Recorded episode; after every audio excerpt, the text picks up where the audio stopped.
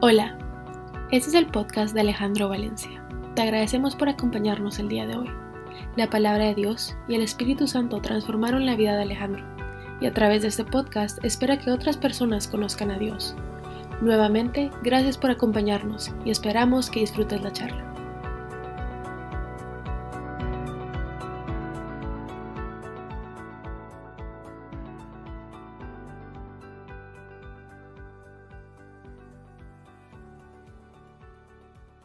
Es otra vez un gusto volverlos a ver, aunque sean solo los nombres y algunas fotos. Y sinceramente tengo que aceptar que, que, extrañaba verlos y poder compartir con ustedes eh, lo que pasa en nuestra vida y lo que Dios hace y las maravillas que Dios hace en, nuestra, en nuestros días. Deseo de todo corazón que sea un año 2023 lleno, lleno de bendiciones, que la presencia de Dios los inunde a cada uno de ustedes y pues para empezar este mensaje, qué mejor que empezar con la palabra de Dios. Y abriendo la Biblia, el primer libro que aparece es Génesis. El primer capítulo es uno y el primer versículo es uno. Ahí empieza todo. Y dice así, Dios en el principio. Y ese es el título de este mensaje. Dios en el principio. Y es que la verdad empezó este año 2023 con mucho deseo. Esperábamos al final del 2022 que se acabara y que iniciara el 2023. Chao, el 2022, apague y vámonos. Cerrar el libro, pasar la página, terminar la etapa. Muchos deseaban dentro de su corazón que eso pasara. Y así como si nada, que empezara el nuevo año 2023. Y la verdad es que son unas fechas para mi familia y para mí muy alegres, estamos rodeados de familia, estamos rodeados de amigos, amigos que no vemos con mucha frecuencia, hay eventos, reuniones, comidas, convivios, convivios, convivios también hay mucha bebida y, y hay muchísima celebración, muchas luces, música, decoraciones hermosas y un ambiente festivo, eh, donde inclusive la, el ánimo del más agrio se endulza. Eso es así. También hay otros que sufren en estas fechas, que recuerdan el dolor, que se abren las heridas, los recuerdos de aquellos que hoy ya no están con nosotros y que también de alguna forma esperan que el año termine, esperan con ansiedad que esa algarabía se acabe y que empiece el 2023. Y hoy nos encontramos 11 días después de, de que se acabó el año y estamos sentados con una cabeza llena de propósitos, de resoluciones, de ideas, de planes, cosas que requieren ajustes y cambios en nuestra vida. Inician la rutina, inicia la rutina, empiezan las clases, los colegios, el trabajo, las reuniones, el tráfico, y menos de lo que canta un gallo. Estamos igual que hace 15 días, a final del 2022.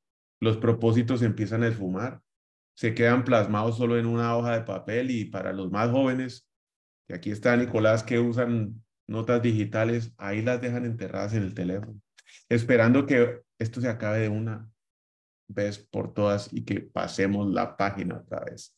De regreso viene ya la inquietud, se ven otra vez los problemas.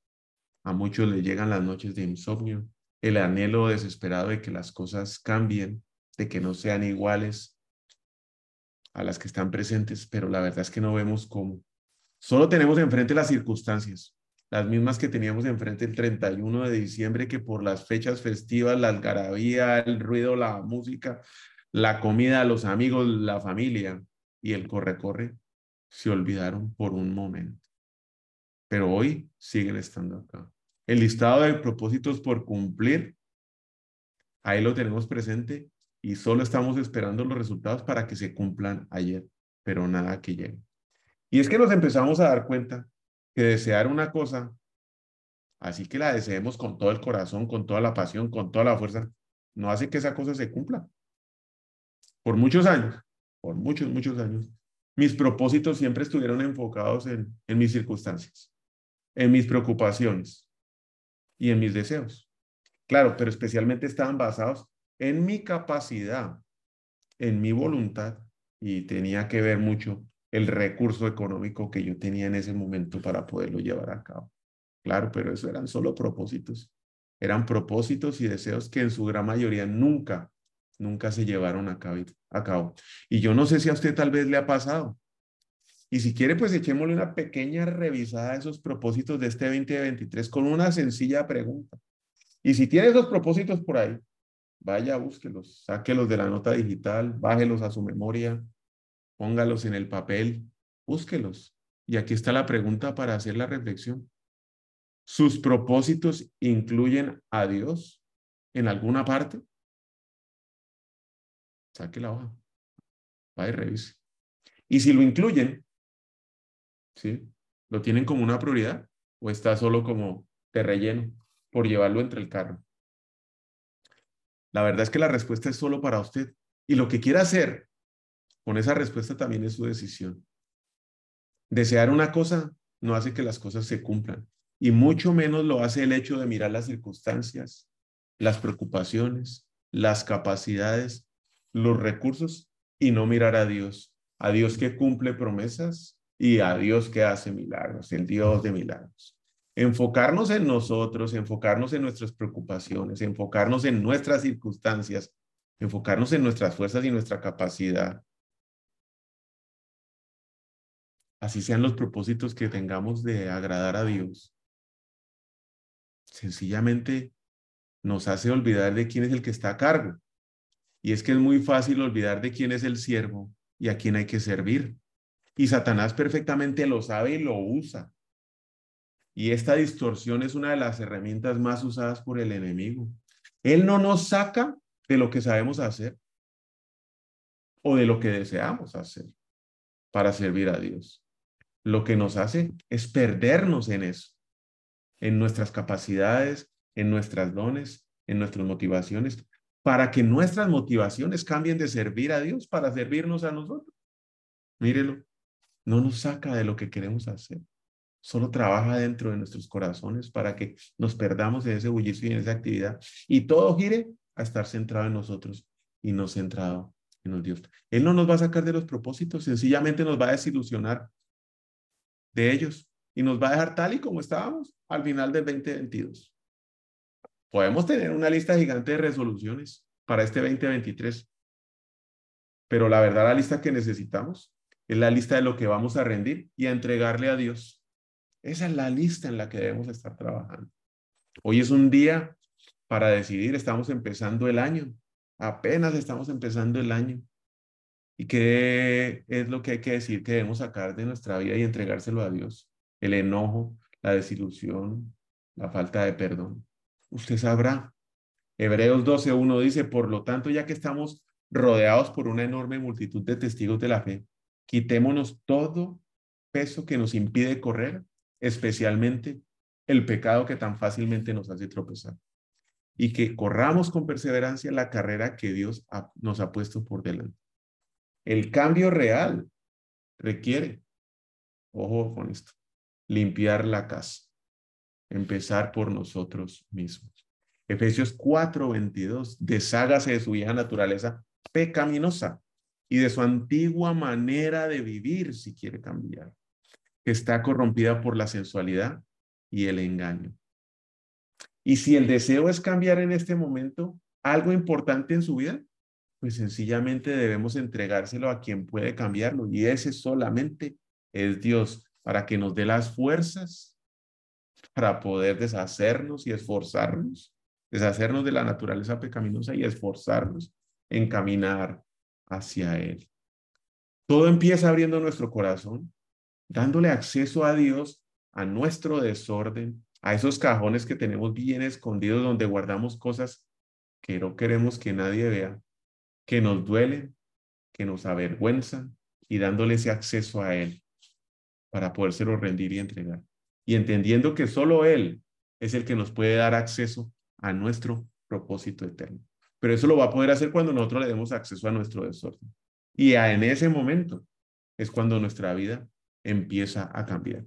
Salmos 11.5, el Señor examina a justos y malvados y aborrecen a los que aman la violencia. Salmo 11.7, justo es el Señor y ama la justicia. Por eso los íntegros contemplarán su rostro. ¿Y cuál es el mejor propósito que yo puedo tener para el 2023? Pues estar contemplando el rostro de Dios, dejando atrás todo aquello que me ata, que me lastima, que me avergüenza, entregándoselo y llevándoselo a sus pies. Desde hace cuatro años empecé con juicio a un reto y era el reto de leer la Biblia en un año, usando un plan de lectura, porque hay una infinidad de planes de lectura. Y este nuevo, este nuevo año, este 2023, inicio nuevamente ese reto. Esto es algo que ha cambiado mi vida y que cada año que lo hago, encuentro nuevas cosas, encuentro nuevos regalos de Dios y sigo siendo transformado por su palabra. Y lo espero con ansias, yo espero con ansias empezar ese reto para leer y embuirme en la palabra de Dios, como lo hago este año. Los planes de la lectura han sido diferentes año tras año. Y cada año, en cada plan diferente que utilizo, descubro nuevos regalos para mi vida. Este año empecé por el libro de Génesis y me impactó tener la conciencia de que todo empieza con Dios. Génesis 1.1. Y me encuentro con la historia de Noé en el libro de Génesis 6 y claro, usted me va a preguntar qué tiene que ver Noé con los propósitos míos en el 2023. Y la verdad es que tiene que ver todo. Todo empieza teniendo a Dios primero en nuestra vida, así como comienza su palabra en el libro de Génesis capítulo 1, libro 1, versículo 1. Dios en el principio. Génesis 1, 1. Y la verdad quiero ver qué es lo que va a pasar cuando tenemos primero y al principio a Dios en nuestra vida. No sé si usted alguna vez se lo ha preguntado. Y ahí vamos a ver la historia de Noé, Génesis 6, 9. Esta es la historia de Noé. Noé era un hombre justo y honrado entre su gente. Siempre, y lo pongo con énfasis, siempre anduvo fielmente con Dios. Estar fielmente dedicado se concibe como mantenerse apegado a alguien, a escuchar la voz de alguien, a guardar y a cumplir sus instrucciones, a darle honra, a respetarlo, a estar comprometido con, a ponerlo primero, a ser exacto, a ser puntual, a no faltar. Y eso era lo que hacía Noel, eh, perdón, eso era lo que hacía Noé. Así se mantuvo, ese fue su estilo de vida que le permitió contar con el favor de Dios. Fueron sus decisiones y especialmente ese propósito, esa convicción de estar en la presencia de Dios todos los días, a ponerlo a Él primero. Y siguiendo leyendo la historia de Noé, Génesis 6, 22, entonces Noé hizo todo exactamente como Dios se lo había ordenado. Noé cumplió con la palabra de Dios, fue obediente. Génesis 7:5. Así que Noé hizo todo tal como el Señor se lo había ordenado. Noé contaba con el favor de Dios. Era justo y honrado. Anduvo fielmente con Dios. Se mantuvo obedeciendo sus instrucciones y sus mandatos. Era moralmente virtuoso. Caminaba diariamente con Dios. Oía su voz, seguía su dirección. Tenía a Dios primero en su vida. Génesis 6.9. En este relato de Noé y su familia, no era un hombre justo, la única persona intachable que vivía en la tierra en ese tiempo y anduvo en íntima comunión con Dios. No es ese tipo de persona que Dios quiere usar hoy. Dios busca a líderes, hombres y mujeres justos, fieles, que pongan a Dios primero para que esa persona pueda cambiar el mundo. Y solo recuerde la historia de Noé. Después del diluvio, el único que quedó fue Noé y su familia. Dios lo puede usar a usted hoy para cambiar el mundo, empezando con su familia, con sus hijos, con los hijos de sus hijos, con sus padres, sus hermanos, su esposa o su esposo, con sus tíos. Y después de ahí en adelante el círculo empieza a crecer. Pero no porque sea solo usted una persona no puede cambiar el mundo. Noé fue el único que quedó junto con su familia después del diluvio. Nos pasamos la vida buscando los favores de Dios o el favor de Dios, esperando que cambie nuestra vida llena de nuevos propósitos del 2023. Pero ya debemos estar algunos juzgando a Dios porque no obra como esperamos, no obra en el tiempo que deseamos, pero no somos capaces de ver nuestro comportamiento y especialmente nuestros motivos o los motivos de nuestro corazón. No somos capaces de rendirle nuestra vida, no somos capaces de darle acceso a Él, de entregarle lo que sabemos que nos aleja de Él, de permitirle que Él entre a limpiar y a trabajar en nuestra vida, en nuestra casa. Nos aburrimos de los procesos, nos desesperamos, nos dan temor y preferimos evitarlos, entendiendo que son los procesos los que nos llevan a cambiar y que los que debemos cambiar somos nosotros. Ese es un entendimiento que nos dan estos procesos difíciles de la vida y especialmente que no somos capaces de ponerlos a Él primero. Poner a Dios primero que nuestras necesidades y deseos. Poner a Dios sobre nuestros propósitos y circunstancias. Mantenerlos fieles, mantenernos fieles en el principio del año, durante el año y al final del año obedeciendo la palabra que Él nos da por medio de de la Biblia. Es lo que nos transforma y es lo que cambia nuestra vida no es cuántos propósitos uno escriba en un papel. Fueron 50 años escribiendo propósitos y solo cuatro poniendo a Dios primero. Y mi vida es otra. Nadie me lo ha contado. Génesis 7, 5. Así que Noé hizo todo tal como el Señor le había ordenado.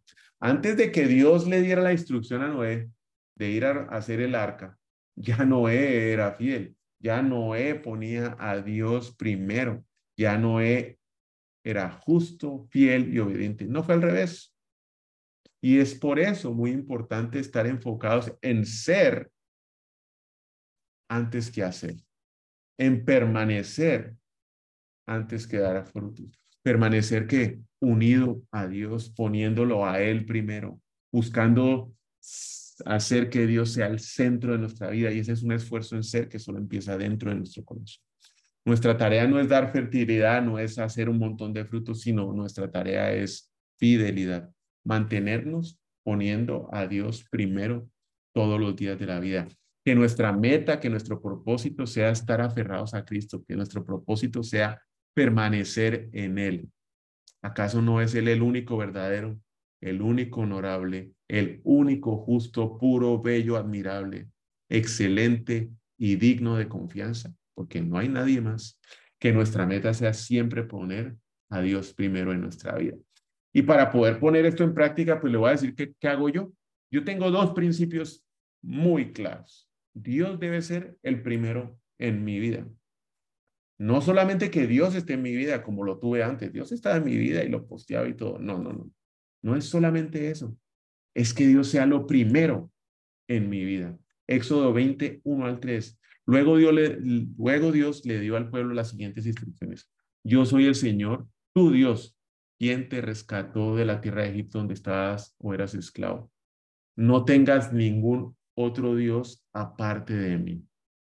Vaya y revise sus propósitos y mire quién está primero en esos propósitos. Sus dioses, usted, su familia, sus hijos, su trabajo, la casa, el carro, el aumento, su cuerpo, el dinero. En ese mismo listado de propósitos, es usted donde puede llegar a identificar cuántos de esos dioses ha puesto primero que a Dios. Dios debe ser el primero en nuestras vidas, no al revés. Y si no los encuentra, porque dice, no, pues es que aquí yo no encuentro nada de eso, pídale a Dios que se los muestre.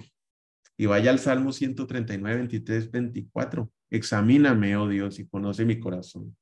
Pruébame y conóceme los pensamientos que te y muéstrame los pensamientos que te inquietan. Señálame cualquier cosa que en mí te ofenda y guíame por el camino de la vida eterna. Y tenga la seguridad que se los va a mostrar. El segundo principio que debo tener claro es que le debo dar, le debo dar a Dios lo primero. Y esto aquí es que muchas veces se puede prestar para confusión pensando que esto solamente tiene que ver con, con billete, con dinero pero es que no es el único recurso que Dios nos ha dado para administrar. Podemos hablar también de su tiempo, de su energía, de sus pensamientos, de sus emociones y claro, del dinero, de lo que hace en la mañana apenas abre el ojo y busca el teléfono. ¿Qué es lo primero que busca? Vaya ahí y encuentre sus dioses. El Facebook, el Instagram, el Twitter, el chat, los emails. Ahí están sus dioses. Vaya y búsquelos. Levítico 27:30. El diezmo de todo producto del campo, ya sea grano, de los sembrados o fruto de los árboles pertenece al Señor, pues es consagrado, pues a él está consagrado. Proverbios 3, 9. Honra al Señor con tus riquezas y con los primeros frutos de tu cosecha. Honra a Dios con todo lo que tienes. Dale el primero, lo primero, y el mejor, lo mejor. Y es que dentro de este principio se encuentra otro, y es que cuando hacemos y trabajamos bajo este principio de entregar a Dios lo primero en nuestro tiempo, en nuestros pensamientos, en nuestro trabajo, del dinero que Él nos ha dado para administrar, tiene el poder de bendecir el resto de las cosas. Porque si existe una condición, una condición que sí, entonces, si haces lo que te digo, entonces recibirás. Proverbios 3, 9 y 10. Honra al Señor con tus riquezas y con los primeros frutos de tus cosechas. Así tus graneros se llenarán a reventar y tus bodegas rebosarán de vino nuevo. Entonces, ¿cómo podemos empezar este año entregándole a Dios todo, poniéndole a Él primero en todo lo que hagamos? Pues desde el primer día, desde la primera semana, desde el primer año y todo el año. Mateo 6:33. Busquen el reino de Dios por encima de todo lo demás y lleven una vida justa y Él le dará todo lo que necesitan. Con esos dos principios claros, pues podemos entrar a las prácticas que uso, ¿sí? Y son unas prácticas que también empecé a usar en el momento en que empecé a leer mi reto de un año y tener toda la Biblia en un año. El primer reto, y tiene que ver con el año. Yo entrego el año a Dios en oración y en ayuno. Y hoy los invito porque arrancamos en, en el grupo de Somos 12 un ayuno que está liderado por Gaby. Todos pueden participar. Empezó el día de hoy. Puede ser cualquier tipo de ayuno. Pero quiero que vayamos a la palabra de Dios para ver qué dice Dios en su palabra. Isaías 58, 5 al 8. ¿Acaso el ayuno que he escogido es solo para un día? ¿Es, es solo un día para que el hombre se mortifique? ¿Y solo para que incline la cabeza como un junco? haga duelo y se cura de ceniza, a eso ustedes llaman un día de ayuno y creen que para el Señor es aceptable. El ayuno que he escogido no es más bien romper las cadenas de injusticia, desatar las correas de, las correas de yugo, poner en libertad a los oprimidos y romper toda atadura. ¿No es acaso el ayuno compartir el pan con el hambriento y dar refugio a los pobres sin techo, vestir al desnudo y no dejar de lado a tus semejantes? Si así procedes en el ayuno que yo te digo, tu luz despuntará como la aurora y al instante llegará tu sanidad, tu justicia, te abrirá el camino y la gloria de el Señor te seguirá. Yo no puedo explicar lo que a mí me pasa, pero yo me siento que me enfoco más. El ayuno, el ayuno me ayuda a concentrarme en Dios, a buscar su voluntad, a limitarme intencionalmente. Y eso es lo que hago, a morir yo, pero intencionalmente, enfocado, siendo proactivo, ¿sí? A limitarme en comidas, a limitarme en bebidas, a limitarme en actividades, a limitarme en lo que veo en las redes sociales o en lo que veo en la televisión, a limitarme en la música que escucho. Él me lleva el ayuno a enfocarme en lo que es más importante. Ese es únicamente Dios, lo más importante.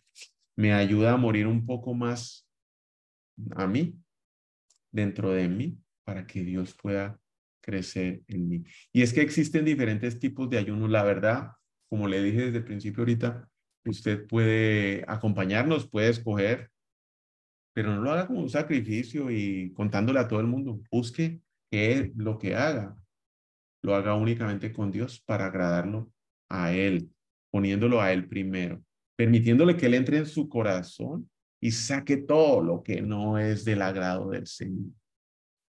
Sirva, eso sí, sirva a los demás. Nunca se limite en amar a los demás. Nunca se limite en ayudar a los demás. Nunca se limite en dar más sin esperar nada a cambio. Y siempre hágalo por el motivo correcto, poniendo a Dios primero, buscando agradarlo a Él y no a los demás. El segundo, la segunda práctica, la hago por mes. Y ahí sí vengo a hablar de dar a, a Dios lo primero de nuestros ingresos. Deuteronomio 14, 23. Lleva ese diezmo al lugar de adoración designado, el lugar que el Señor tu Dios elija para que su nombre sea honrado. Y cómelo allí y en su presencia. Lo harás con el diezmo de tus granos, tu vino nuevo, tu aceite de oliva y los machos de las primeras crías de tu rebaño. Y manadas, esta práctica te enseñará a temer siempre a, tu Señor Dios. Malaquías 3, 10 a 2. Tráigame íntegro el diezmo, íntegro para los fondos del templo. Y así habrá alimento en mi casa. Pruébenme en esto, dice el Señor Todopoderoso, y vean si no abro las compuertas del cielo y derramo sobre ustedes bendición que sobreabunde. Hágalo. En donde, en lugar que se congregue, vaya y entregue su diezmo. Y volviendo a la historia de Noé, Noé, Génesis 8:20, ya había bajado del arca luego de que, de que bajó del arca. Lo primero que hizo Noé, luego Noé construyó un altar al Señor. Y allí sacrificó como ofrendas quemadas los animales y las aves que habían sido aprobados para este propósito. Le entregó a Dios lo primero y lo mejor. Y no es dar lo que sobra, tampoco es dar lo de último, es entregar al Señor lo primero y lo mejor, poniendo a Dios en el primer lugar de nuestras vidas siempre. La tercera práctica es semanal, dar a Dios lo primero de la semana. ¿Cómo? Congregándome. Es muy fácil participar en, en video prédicas. Es sencillo, lo puede hacer desde la cama, no requiere el más mínimo esfuerzo. Pero no es lo mismo Salmo 92, 13. Plantados en la casa del Señor. Eso implica esfuerzo. Hoy oí una frase que me voló la tapa de la cabeza y dice, Dios tiene todas sus riquezas escondidas, bien escondidas. El oro, la plata, todas sus bendiciones escondidas por una sencilla razón, porque los perezosos no van a llegar a lograrlas. Están escondidas para aquel que no quiere hacer esfuerzo. Están escondidas para aquel que no quiere sacrificar su comodidad están escondidas para aquel que quiere seguir buscando su propósito con sus fuerzas, dejando a Dios de segundos. Poner a Dios de primero requiere un esfuerzo. Congregarse requiere un esfuerzo. Plantados en la casa del Señor, florecerán en los atrios de nuestro Dios. Lucas 4:16. Fue a Nazaret donde se había criado y un sábado entró en la sinagoga como era su costumbre y se levantó a hacer la lectura. Este hábito o esta práctica tiene dos partes congregarme y guardar el sábado. Y el sábado es guardar un día de reposo para poner a Dios primero. La fe se manifiesta con acciones. Y una manifestación de poner primero a Dios en nuestra semana es estar con Él, a Él dedicado, adorándolo, alabándolo en público y en privado. Nos congregamos para que públicamente, junto con otros hijos amados de Dios, expresemos nuestro amor y nuestra adoración, alabanza y oración a Él. Y nos tomamos un día de descanso en privado para concentrarnos únicamente en Dios, solo en Él, para meditar en su palabra, para pasar tiempo con Él. No tiene que ser el mismo día. Usted decide. Usted decide cuándo quiere dedicarle ese día a Dios. Yo intento hacerlo el primer día de la semana que es el domingo. Y el último o la última práctica la hago por día y le entrego a Dios lo primero de mi día, sin importar que tenga ese día, porque el que arregla la agenda soy yo. Entonces yo tengo la capacidad de poner a Dios de primero en mi vida. Eso que es que no tengo tiempo, eso es solo un problema mental de cada uno de nosotros, porque el tiempo lo administra. Y si quiero tener a Dios primero en mi vida, lo voy a hacer. Aparto con agenda el tiempo que va a pasar con Él para adorarlo, para sumergirme en su palabra y para orar. Marcos 1.35. Muy de madrugada, cuando todavía estaba oscuro, Jesús se levantó, salió de la casa y se fue a un lugar solitario donde se puso a orar. Empiece con una fórmula muy sencilla, así como yo empezó. La forma de los 15, los primeros 15 minutos del día, sin teléfono, Cinco minutos para leer o escuchar la palabra de Dios. Cinco minutos para adoración y alabanza. Cinco minutos para oración. Y es que le quiero traer la película de mi vida en cinco escenas. Primera escena. Aquí está Alejandrito. Salí a caminar por la misma calle que siempre había usado había un hoyo y me caí. Segunda escena. Volví a salir a caminar al día siguiente por la misma calle de siempre. Estaba el mismo hoyo de ayer. Y me caí otra vez. Tercera escena. Volví a salir por la misma calle de siempre, donde estaba el mismo hoyo. Con muchísimo cuidado me acerqué. Muchísimo cuidado me acerqué y me caí.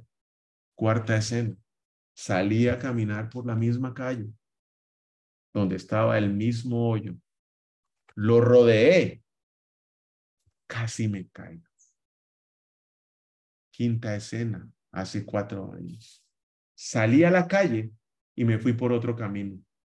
Ahí me encontré con Jesús y mi vida cambió. Lo tengo a Él de primero en mi vida. Y esa es la invitación que yo le hago hoy. Mire a ver si se sigue cayendo en el mismo. Vamos a orar. Señor Jesús, te damos infinita gracias el día de hoy. Y como dice tu palabra en Génesis 1.1, Dios en el principio, en el principio de mi día, en el principio de mi semana, en el principio del mes, en el principio del año, en el principio de mis decisiones, en el principio de mis amistades, de mis relaciones, de mi trabajo, de mi familia. Dios en el principio, Señor. Dame esa fortaleza, Señor. Dame la sabiduría para poder discernir si son mis motivaciones las que están ahí o estás tú primero, Señor.